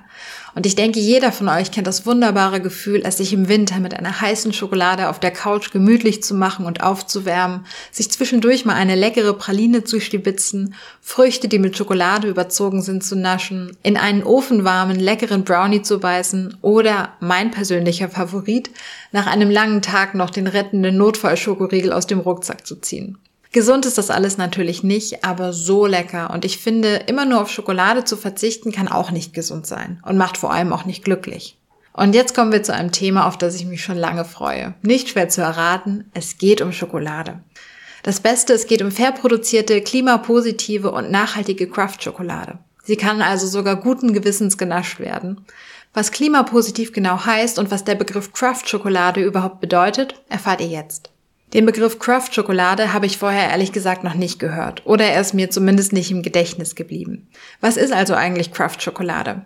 Der Begriff bedeutet übersetzt so viel wie handwerklich hergestellte Schokolade. Die Schokolade wird also händisch von der ungerösteten Bohne bis zur fertigen Tafel besonders schonend und möglichst transparent während des ganzen Prozesses hergestellt. Dabei können nicht nur für die beteiligten BäuerInnen auf den Plantagen faire Arbeitsbedingungen und ein faires Entgelt sichergestellt werden. Es wird dabei auch Wert auf eine möglichst geringe Umweltbelastung gelegt. Das Stichwort lautet hier biologische Vielfalt innerhalb der Anbaugebiete, also keine riesigen Plantagen für die Wälder abgeholzt werden müssen.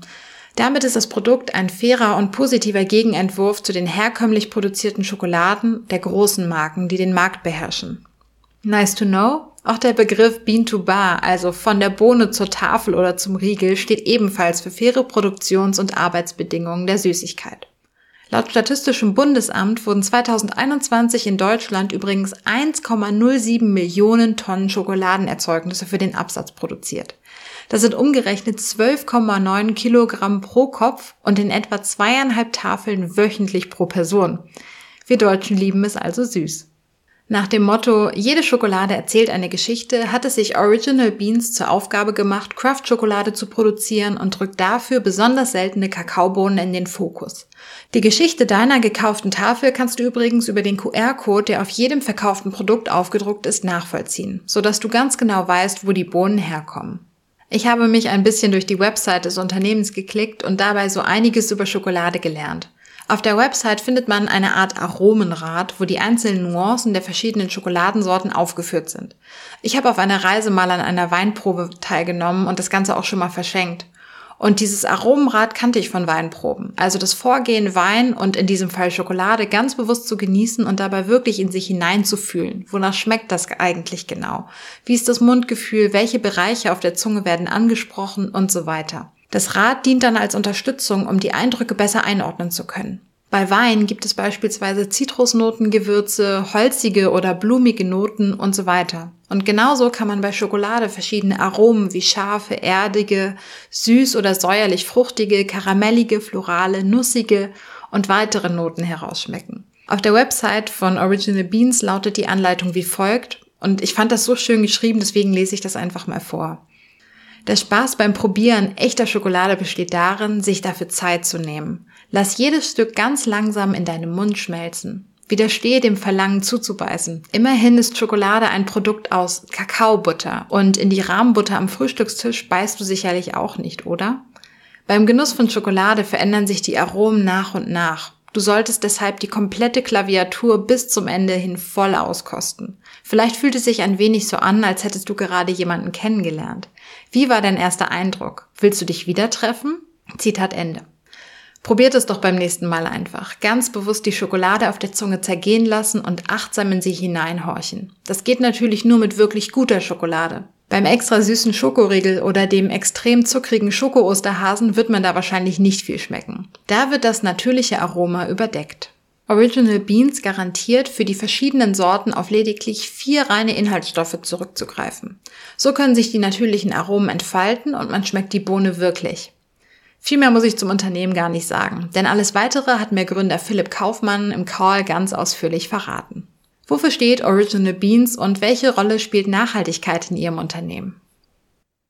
Also, äh, Original Beans äh, ist ein englisches Wort, das äh, originale Bohnen bezeichnet. Und äh, Origin Beans steht in diesem Zusammenhang für die originalen Kakaobohnen, die wir seit mehr als zehn Jahren in weit entfernten Regenwäldern suchen ähm, die wir dann kultivieren, zusammen mit den lokalen Bauern und auf den Markt bringen.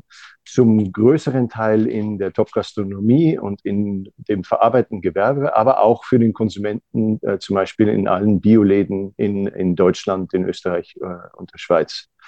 Ähm, Original Beans ist in diesem Sinne in den letzten zehn Jahren die führende Craft-Schokoladenmarke äh, geworden in Europa und bedient da natürlich ein bestimmtes, sagen wir mal, Qualitätssegment, äh, das sich auch im Preis, der höher ist, widerspiegelt in der Biozertifizierung, aber eben auch in unserem äh, Nachdruck auf Nachhaltigkeit. Ähm, alle Bohnen von Original Beans sind, wie gesagt, aus bestimmten Varietäten. Wir verfolgen damit sozusagen eine regenerative Landwirtschaft auch vor Ort. Die Bauern bekommen äh, durch unsere Firma mehr als doppelt äh, so viel, wie sie unter Fairtrade äh, Zahlungen äh, bekommen würden. Wir haben auch ein Programm, One for One Trees, wo jede Produktmenge ähm, eigentlich Bäume pflanzt, also eine Tafel, ein Baum. Aber wenn die Köche in den, in den Küchen Kuvertüren, Säcke aller zwei Kilo kaufen, dann ähm, pflanzen sie dementsprechend mehr Bäume. und, die, und die Bäume sind dann das, womit die Bauern vor Ort nicht nur ihre eigene Produktion ähm, erweitern können, sondern eben auch den Regenwald fördern. Denn äh, Kakao kann man in äh, sogenannten Agroforsten, äh, Forsten, das ist ein Baum, der zwischen anderen Bäumen sehr, sehr gut gedeiht. Und deshalb sind auch die ähm, Felder die Kakaogärten, wie wir das nennen, der, der Bauern, sind sozusagen kleine Waldparzellen, in denen dann auch Affen und Vögel und äh, Insekten und so weiter ihren Platz finden. Das alles kann man durchaus vergleichen mit der regenerativen biodynamischen Landwirtschaft in, in, in Deutschland. Ähm, aber natürlich ist es in dem Fall in den Tropen, es ist heiß. Wenn man dann so ein gutes Nahrungsmittel hat, wie die Kakaobohne, dann muss man eigentlich in der Verarbeitung nicht wahnsinnig viel machen. Und das unterscheidet uns sicher sehr von den konventionellen Schokoladenmarken oder von dem, was man konventionell im Supermarkt als Schokolade bezeichnet. Denn das, was man dort im Supermarkt bekommt, ist hauptsächlich Zucker, ähm, weißer Zucker, der dann ein bisschen mit Kakao versetzt ist ähm, und mit Butter und anderen, anderen äh, Zutaten. Und der Nachdruck, den wir äh, als Original Beans auf die Qualität des Ausgangsprodukts, also des Naturprodukts Kakao legen. Der ist so äh, groß und die Qualität dieses Kakaos ist so groß, dass wir eigentlich ganz wenig in der Produktion machen müssen. Wir rösten mit niedrigen Temperaturen und kriegen dann eigentlich ähm, nur noch mit Zucker der Zusatz, allerdings viel weniger als in den konventionellen ähm, Candy-Produkten kriegen wir ein wunderbares Aroma, einen ganz tollen Schmelz. Und wen es mehr interessiert, der, der kann zum Beispiel die Folgen von äh, The Sweet Taste auf Sat 1 nachschauen, in denen Original Beans auch gefeatured wird als eine der Zutaten zu einer Spitzenkochsendung. Ähm, was vielleicht auch noch interessant ist zu erwähnen, sind, äh, ist, ist, ist der Klima, die Klimastrategie, die wir als Firma äh, nachvollziehen. Klima ist ja in aller Munde und ähm, das Besondere an dem, was wir gebaut haben, ist, dass wir als Firma klimapositiv sind. Also all unsere Produkte, die Schokoladen, die Sie von uns konsumieren könnten, die sind, wie man das technisch nennt, CO2-negativ. Das bedeutet im Prinzip, dass alle CO2-Emissionen, die verwendet worden sind die entstanden sind in der Produktion, im Transport, entlang der Lieferkette, für Verpackung, äh, für Kühlung, ähm, ähm, für auch die anderen Zutaten, wie zum Beispiel den Zucker oder das Milchpulver für die Milchschokoladen. All diese Emissionen werden kompensiert, und zwar so weit kompensiert, dass da sogar ein Überschuss äh, zurückbleibt durch die Kakaowälder, in denen unser Kakao angebaut wird. Und das, das bedeutet im Prinzip, dass wir empfehlen können, mehr und mehr Origin Beans Schokolade zu essen und dadurch tatsächlich eine Klimalösung anzubieten. Äh, also das Klima zu heilen, äh, durch Schokolade zu essen. Das bedeutet natürlich auch, dass wir zeigen können, ähm, wie es funktioniert und wir gerne alle anderen dazu einladen würden, auch die großen Schokoladeunternehmen, mit denen wir oft in Kontakt stehen, um diese Art von Modell für die gesamte Schokoladenindustrie äh, zu implementieren. Also weniger Zucker, ein gesünderes Produkt, viel mehr Aromen und letztendlich dann eben regenerativ, klimapositiv. Ähm, und unsere Verpackungen sind auch kompostierbar, schon seit acht Jahren. Da hat noch niemand über Plastik geredet. Ähm, also das kann man alles machen. Und, und am Ende kommt eben ein wunderbar, wunderbares äh, Erlebnis äh, dabei raus, nämlich Schokolade miteinander zu teilen und zu genießen. Noch einmal ganz lieben Dank an Philipp Kaufmann für das tolle Gespräch. Die restlichen Antworten gibt's von mir. Welches Produkt möchte Original Beans der Podcast Community vorstellen? Seit 2008 begibt sich das Unternehmen in die abgelegensten Regenwälder, um dort die seltensten und fairsten Kakaobohnen der Welt zu beschaffen, mit dem Ziel, die Kultur von Schokolade, Essen und Luxus zum Guten zu verändern. Heute führt Original Beans Europas Craft-Schokolade-Bewegung als Vorreiter für regeneratives Wirtschaften an. Für wen ist die Schokolade gedacht?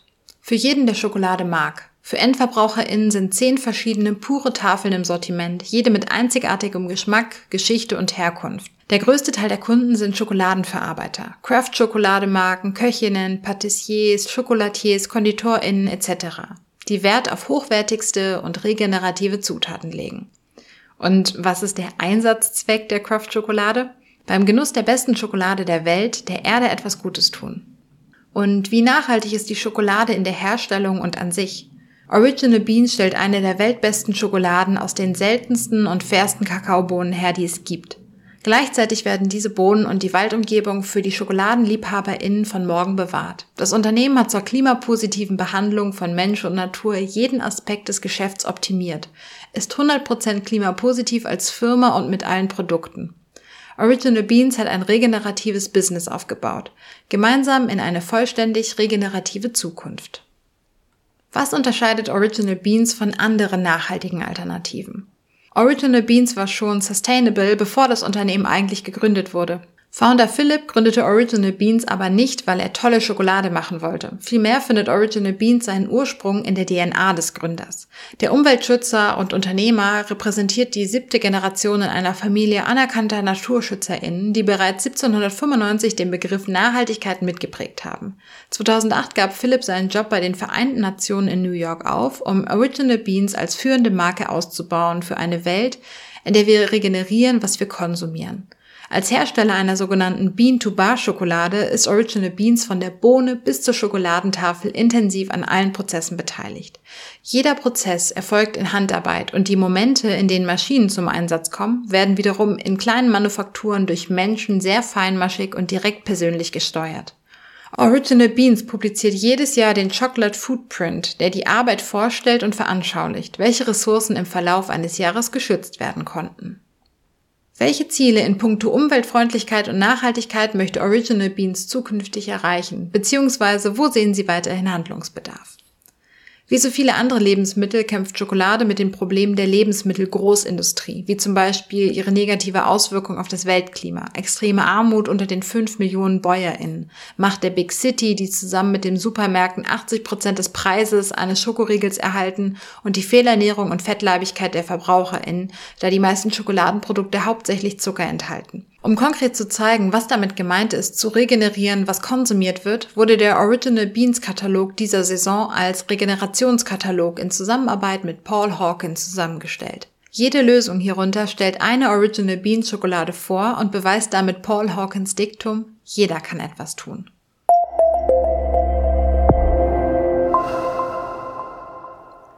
Auch wenn es bei der derzeitigen Wetterlage schwer vorstellbar ist, der Sommer und die Hitzewellen kommen. Das ist wie bei Game of Thrones, nur andersrum.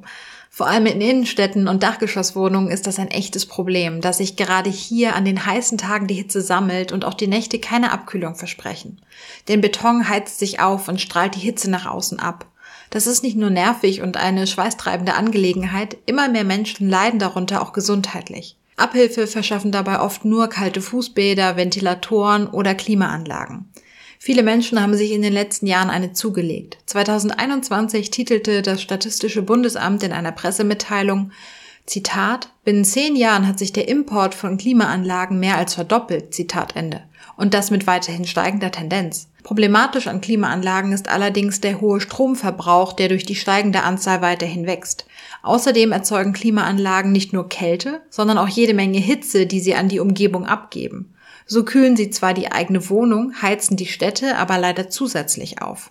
Die Stadt München greift hier auf eine umweltfreundlichere Alternative zurück und damit sind wir wieder in unserer Kategorie Happy Green News. Die Stadt hat nämlich auf das Konzept der Fernkälte zurückgegriffen. Hier wird ähnlich wie bei der Fernwärme kaltes Wasser durch die Rohre gepumpt, was zur Kühlung von Gebäuden genutzt wird. Laut Angaben der Tagesschau werden damit über 100 öffentliche Gebäude in der Innenstadt heruntergekühlt. Genutzt wird das Wasser eines Stadtbachs, das in drei unterirdischen Kälteanlagen auf 10 Grad heruntergekühlt wird und dann in das 28 Kilometer lange unterirdische Fernkältenetz eingespeist wird. Energiesparender ist der Vorgang, da die Luft, die in Klimaanlagen heruntergekühlt wird, deutlich heißer ist. Die Kühlung also mehr Energie bedarf als das Wasser aus Bächen, die von Natur aus deutlich kälter sind.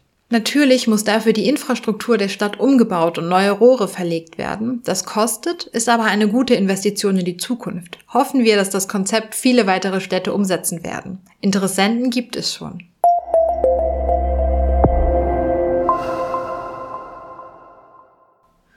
Wir alle tragen sie ganz selbstverständlich, aber intensiv damit auseinandergesetzt haben sich bisher die wenigsten. Die Rede ist hier von Unterwäsche, genauer Unterwäsche für Frauen. Daher zum Einstieg ein paar spannende Fakten, die ich über Unterwäsche bis dato noch nicht wusste. Erfunden hat den modernen BH, wie zu erwarten, eine Frau, nämlich die Amerikanerin Mary Phelps Jacob im Jahr 1910.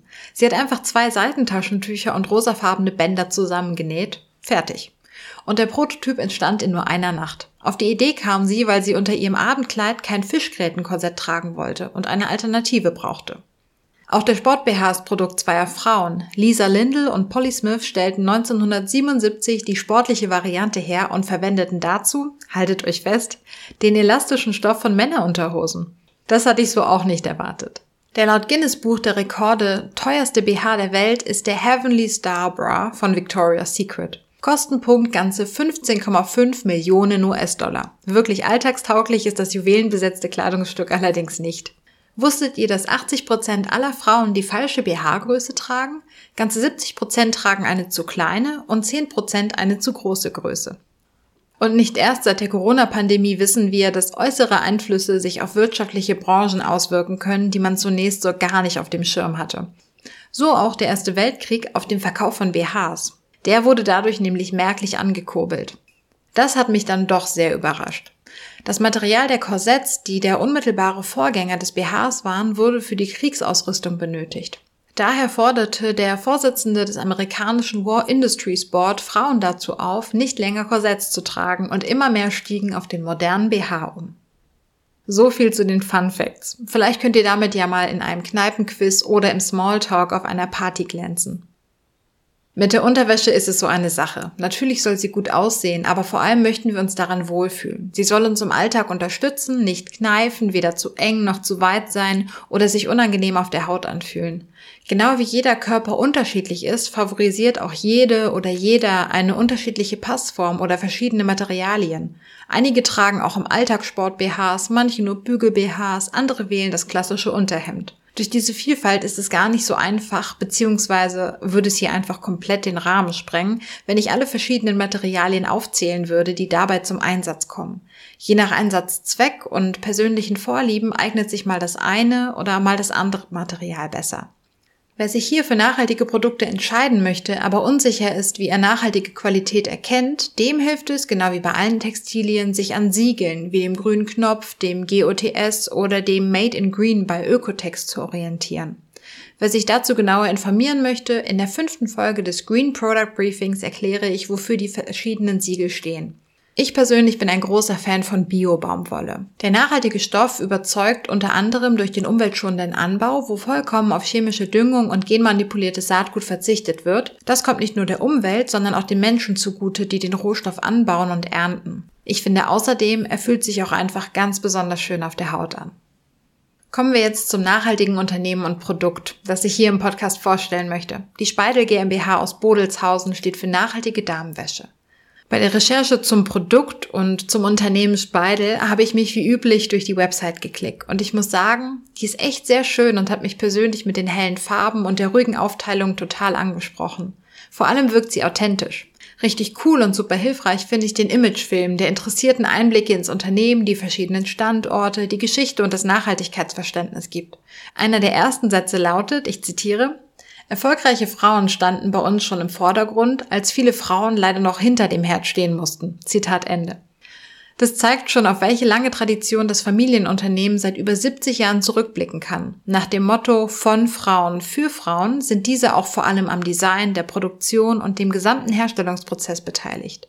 Verwendet wird ausschließlich Strom aus erneuerbaren Energien und die gesamte Produktion in allen Standorten läuft klimaneutral ab. Die verwendeten Stoffe wurden schon immer in Bodelshausen selbst produziert. Außerdem hat Speidel Nähereien in Ungarn und Rumänien. Im Sortiment befinden sich neben BHs, Slips und Co. außerdem Nachtwäsche, Activewear, Umstandswäsche, Kosmetikpads und darüber hinaus eine kleinere Wäschekollektion für Männer. Hier im Podcast stellt das Unternehmen die aktuelle Kollektion Be Natural vor, die ganz besonders in puncto Nachhaltigkeit glänzt. Wofür steht Speidel und welche Rolle spielt Nachhaltigkeit im Unternehmen? Speidel steht seit Generationen für Tradition und eigene Fertigung, hochwertige Qualität und Nachhaltigkeit, für Body Positivity und Stärke. Der verantwortungsvolle Umgang mit Ressourcen ist dabei ebenso Teil der Unternehmensphilosophie wie bewusstes, nachhaltiges Handeln in allen Bereichen der vollstufigen Produktion. Als Familienunternehmen legt Speidel großen Wert darauf, Wäsche zu produzieren, die sich rundum gut anfühlt. Deshalb sind alle Speidel-Produkte fair und nachhaltig hergestellt. Und welches Produkt möchte Speidel unseren ZuhörerInnen vorstellen? Die neue Serie Be Natural ist Wäsche für echte NaturliebhaberInnen. Mit einem Anteil von 93% Bio-Baumwolle sind alle Produkte dieser Linie GOTS zertifiziert und sorgen für ganz viel Natürlichkeit auf der Haut. Besonders nachhaltig sind alle Wäscheteile in der Farbe Natur. Der Umwelt und den TrägerInnen zuliebe verzichtet Speidel hier auf Farbstoffe und optische Aufheller. Neben Natur gibt es Be Natural auch in den Farben Weiß und Grün. Was ist die Zielgruppe von Be Natural? Also für wen ist das Produkt gedacht? Be Natural ist Wäsche für Frauen, die sich und der Umwelt etwas Gutes tun wollen. Bei Nachhaltigkeit und Komfort macht das Familienunternehmen keine Kompromisse. Die modernen und komfortablen Schnitte, natürliche Farben und feinste Qualität lassen uns die Natur hautnah spüren. Be Natural begleitet bequem durch den Alltag und eignet sich für TrägerInnen mit einer nachhaltigen Lebensweise. Was ist der Einsatzzweck des Produkts? Die bequem sitzenden Wäscheteile begleiten Trägerinnen wunderbar durch den Alltag. Bei den Slipformen bestehend aus Bikini-Slip, Midi-Slip und Hipster ist für jeden Geschmack etwas dabei. Soft-BH, Bügel-BH und Schalen-BH Triangle ergänzen das Sortiment perfekt. Egal ob große oder kleine Brust, hier findet jede Frau ihre passende BH-Form. Das Achselhemd rundet die Serie ab und kann auch wunderbar zur Jeans unter einem Cardigan getragen werden. Wie nachhaltig ist Be Natural in der Herstellung und an sich? Vom Design über die Stoffstrickerei, die Ausrüstung der Rohware, den Zuschnitt und die Konfektion bis hin zu Versand hält Speidel wortwörtlich alle Fäden in der Hand. So kann der gesamte Produktionsprozess durchleuchtet und nachhaltig verbessert werden. Speidel produziert nicht nur in Europa, sondern bezieht auch alle Rohstoffe von hier. Die Lieferwege sind kurz und die Wettbewerbsfähigkeit groß, da flexibel auf Anforderungen reagiert und darüber hinaus, gemäß der unternehmerischen Philosophie, ein verantwortungsvoller Umgang mit Ressourcen sichergestellt wird. Und warum das Produkt von Speidel und nicht das der Konkurrenz? Bei Speidel findet jede Kundin ihre persönliche Lieblingswäsche, denn die Marke macht Wäsche von Frauen für Frauen. Denn Tragekomfort und hochwertige Qualität hat jede Frau verdient und soll sich auch jede Frau leisten können. Außerdem ist sich das Unternehmen der Verantwortung gegenüber kommenden Generationen bewusst und setzt mit klimaneutralem Headquarter ein Zeichen gegen CO2-Emissionen. Speidelwäsche für ein gutes Gefühl nicht nur auf der Haut.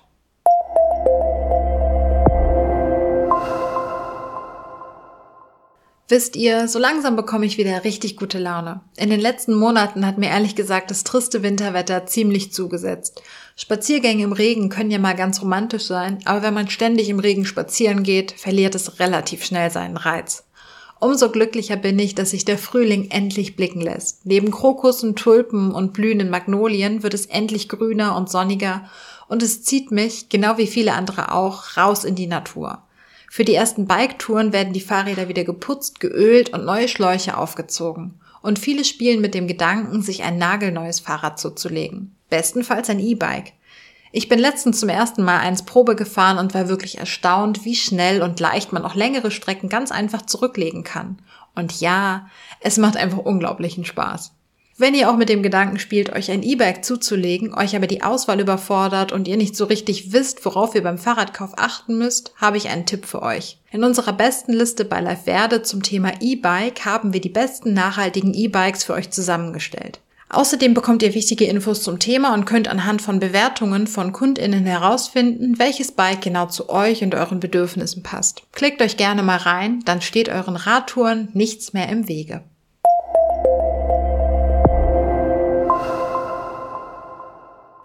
So, dann kommen wir jetzt zum letzten Produkt in dieser Podcast-Folge. Ich habe hier im Podcast bereits verraten, dass ich ein kleiner Tee-Junkie bin. Mir gefällt vor allem, wie abwechslungsreich das Getränk ist. Egal ob heiß oder kalt, gesüßt, fruchtig oder kräftig würzig, mit Milch, Sahne oder auch ganz einfach pur.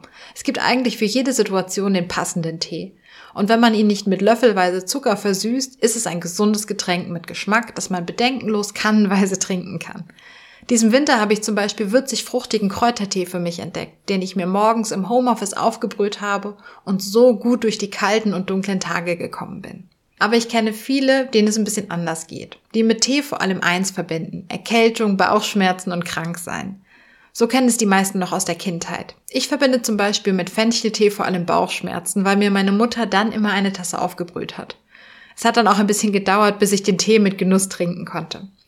Mittlerweile sind allerdings viele dazu übergegangen, sich bei körperlichen Beschwerden einfach eine Tablette reinzuschmeißen und auf Linderung zu hoffen. Aber mit Rückblick auf die eigene Kindheit oder gerade wenn man sich mit den eigenen Großeltern unterhält, kommen einem altbewährte Hausmittel in den Sinn, die auf natürliche Weise heilen, wie Salbei oder Thymian bei Husten oder Halsschmerzen, Baldrian oder Lavendel bei Unruhe oder eben Fenchel oder Kamille bei Bauchschmerzen. Der Einsatz von Kräutern zu medizinischen Zwecken reicht allerdings deutlich weiter zurück als unsere Großelterngeneration. Bereits in der Antike nutzten Griechen und Römer Kräuter zur Behandlung von Krankheiten und ähnliches ist auch aus der chinesischen Kultur bekannt. In Deutschland genießen besonders die Tradition der Klostergärten und die geistliche Hildegard von Bingen große Bekanntheit für die Naturheilkunde. Das hier erworbene Wissen wurde bis heute weitergegeben und wird mittlerweile um wissenschaftliche Erkenntnisse erweitert. Gerade in stressigen Phasen, die ja wirklich jede und jeder immer mal wieder im Leben hat, oder wenn man schon ahnt, dass sich so langsam eine Erkältung oder ähnliches anbahnt, finde ich es extrem sinnvoll, den Körper ganz bewusst zu unterstützen und dafür nicht direkt zu Schmerzmitteln oder so zu greifen. Hier hilft natürlich, wie eigentlich immer, eine ausgewogene, gesunde und vitaminreiche Ernährung, aber bestimmte Kräuter können gezielt unterstützen und ich finde gerade in Teeform sind sie auch wirklich einfach einzunehmen. Aber woher weiß man, welche Kräutertees bei welchen Beschwerden geeignet sind und wirklich helfen? Hier kommen die sogenannten Arzneitees ins Spiel. Sie werden auch Heiltees oder Therapietees genannt und sind zur Gesundheitsförderung sowie zur Vorbeugung und Behandlung von Krankheiten bestimmt. Sie sind also nicht zum Genuss, sondern vor allem für den Krankheitsfall gedacht. Außerdem sind sie als Arzneimittel zugelassen und werden daher streng reguliert. Arzneimittel unterliegen in Deutschland nämlich der Good Manufacturing Practice, kurz GMP. Damit verbunden sind regelmäßige Kontrollen der Qualität, Herstellung, Produktionsanlagen und so weiter. Zudem ist hier jeweils eine Mindestmenge wirksamer Inhaltsstoffe vorgeschrieben. Falls ihr jetzt gedanklich euer Teeregal durchstöbert und euch fragt, ob ihr bereits Arzneitees besitzt, hier ein kleiner Tipp, woran ihr erkennt, ob ihr einen einfachen Kräutertee oder einen waschechten Arzneitee vor euch habt. Arzneitees müssen als solche vom Bundesinstitut für Arzneimittel und Medizinprodukte zugelassen werden und sind daher mit einer speziellen Zulassungsnummer, die auf eine 99 endet, versehen. Zusätzlich dazu findet ihr auf der Schachtel oder den einzelnen verpackten Teebeuteln Informationen zur Anwendung und Dosierung.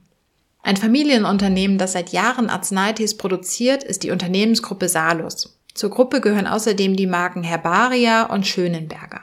Das Familienunternehmen wurde 1916 gegründet und wird derzeit in vierter Generation geführt.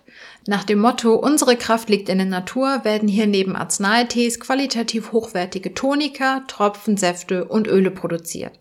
Dabei überzeugt Salus außerdem beim Anbau, der Produktion und den verwendeten Rohstoffen durch eine ressourcenschonende und nachhaltige Handlungsweise und lässt das sogar regelmäßig extern überprüfen. Alle Produktionsschritte liegen dabei in der Hand des Unternehmens. Das kann man im sehr schönen Unternehmensfilm auf der Website nachvollziehen und einen Blick hinter die Kulissen werfen. Besonders ist auch, dass das Firmengelände außerdem ein eigenes Biotop umfasst. Das 27.000 Quadratmeter große Auwaldbiotop punktet nicht nur durch das Vorkommen verschiedenster Bäume und Sträucher, sondern außerdem durch einen integrierten Wanderweg, einen Schaugarten, ein Moorbiotop, ein Alpinum und einen Heilkräuterrundweg. Ein Besuch lohnt sich ganz bestimmt. Jetzt darf ich euch aber endlich die besonderen Heiltees vorstellen. Wofür steht Salus und welche Rolle spielt Nachhaltigkeit im Unternehmen? Beim Familienunternehmen Salus, einem Hersteller von Naturarzneien, ist alles auf klimaneutrales Handeln ausgerichtet. Strom wird aus Wasserkraft und Sonnenenergie selbst hergestellt. Die Abwärme der Produktion nutzt Salus, um zu heizen. Für die Kühlung kommt das Wasser des Flusses Mangfall zum Einsatz, an dessen Ufer das Unternehmen einen der letzten Auwälder erhalten hat. Vom Tonikum bis zum Tee, vom Tropfen bis zu Tabletten, mit Salus genießt man das gute Gefühl, täglich etwas für sich und die Umwelt zu tun. Und welches Produkt möchte Salus den Zuhörerinnen des Green Product Briefings vorstellen? Bei unterschiedlichen Symptomen setzen Menschen auf die Kraft der Natur. Deshalb möchte Salus den ZuhörerInnen die Salus Arzneitees in Bioqualität vorstellen. Diese Heilkräuter sind bewährt und eine perfekte Alternative auch dann, wenn zum Beispiel gewohnte Erkältungsprodukte nicht lieferbar sind. Und für wen ist das Produkt gedacht? Was ist die Zielgruppe? Menschen auf der Suche nach natürlicher Hilfe bei unterschiedlichsten Beschwerden sind mit den Salus Arzneitees bestens beraten. Je nach Symptomen können die passenden Tees getrunken werden. Bei Atemwegserkrankungen wie Bronchitis und Husten empfiehlt sich zum Beispiel Salus Thymian. Bei allgemeinen Erkältungssymptomen wie Kopf- und Gliederschmerzen, Schnupfen und Fieber sind Salus Holunderblüten und Salus Lindenblüten die richtige Wahl. Und was ist der Einsatzzweck der Tees? Gegen jedes Leiden ist ein Kraut gewachsen, sagt der Volksmund. In vielen Fällen hat sich dies durch die Forschung bestätigen lassen. Ob Atemwegserkrankungen, nervöse Unruhe oder Harnwegsentzündungen, entsprechende Arzneipflanzen sorgen für sanfte Linderung. Wärmende Kräutertees in Arzneimittelqualität sorgen bei der Ruhepause einfach für ein gutes Gefühl und sind wohltuend. In sorgfältig abgestimmten Teemischungen ergänzen sich die Pflanzen und können sich im Zusammenspiel optimal entfalten. Und wie nachhaltig sind die Arzneitees in der Herstellung und an sich? Alle Salus-Tees werden im oberbayerischen Bruckmühl produziert und das seit 2020 klimaneutral. So stellt Salus nachhaltige Produkte her, die eine nachhaltige Wirkung entfalten. Die Pflanzen stammen überwiegend aus Bioanbau oder aus Wildsammlungen und sind, wenn möglich, aus der Region. Alle Rohstoffe werden in den eigenen Laboren über das gesetzliche Maß hinaus umfassend geprüft. Von Anbau und Auswahl der Heilpflanzen bis zum fertigen Produkt liegt die gesamte Herstellung in der Hand von Salus. Und warum das eigene Produkt und nicht das der Konkurrenz? Beste Bioqualität in so großer Auswahl an Arzneimitteltees und diese auch noch klimaneutral hergestellt in Deutschland, das bietet derzeit nur Salus in dieser Kombination an. Für das Unternehmen gilt prüfen, prüfen, prüfen. Ein Tee ist nur so gut wie die enthaltenen Rohstoffe. Bei allen Salus Heilkräutertees, egal ob Arzneimittel oder Lebensmittel, werden die Prüfparameter des Europäischen Arzneibuchs als Standard angesetzt. Ebenso streng prüft Salus die Bioqualität der Pflanzen auf Pestizidrückstände und verlässt sich nicht nur auf Zertifikate. Salus-Tee steht für Qualität, die man schmeckt und das seit mehr als 100 Jahren. Zu Risiken und Nebenwirkungen fragen Sie Ihren Arzt oder Apotheker. Das wollte ich immer schon mal sagen.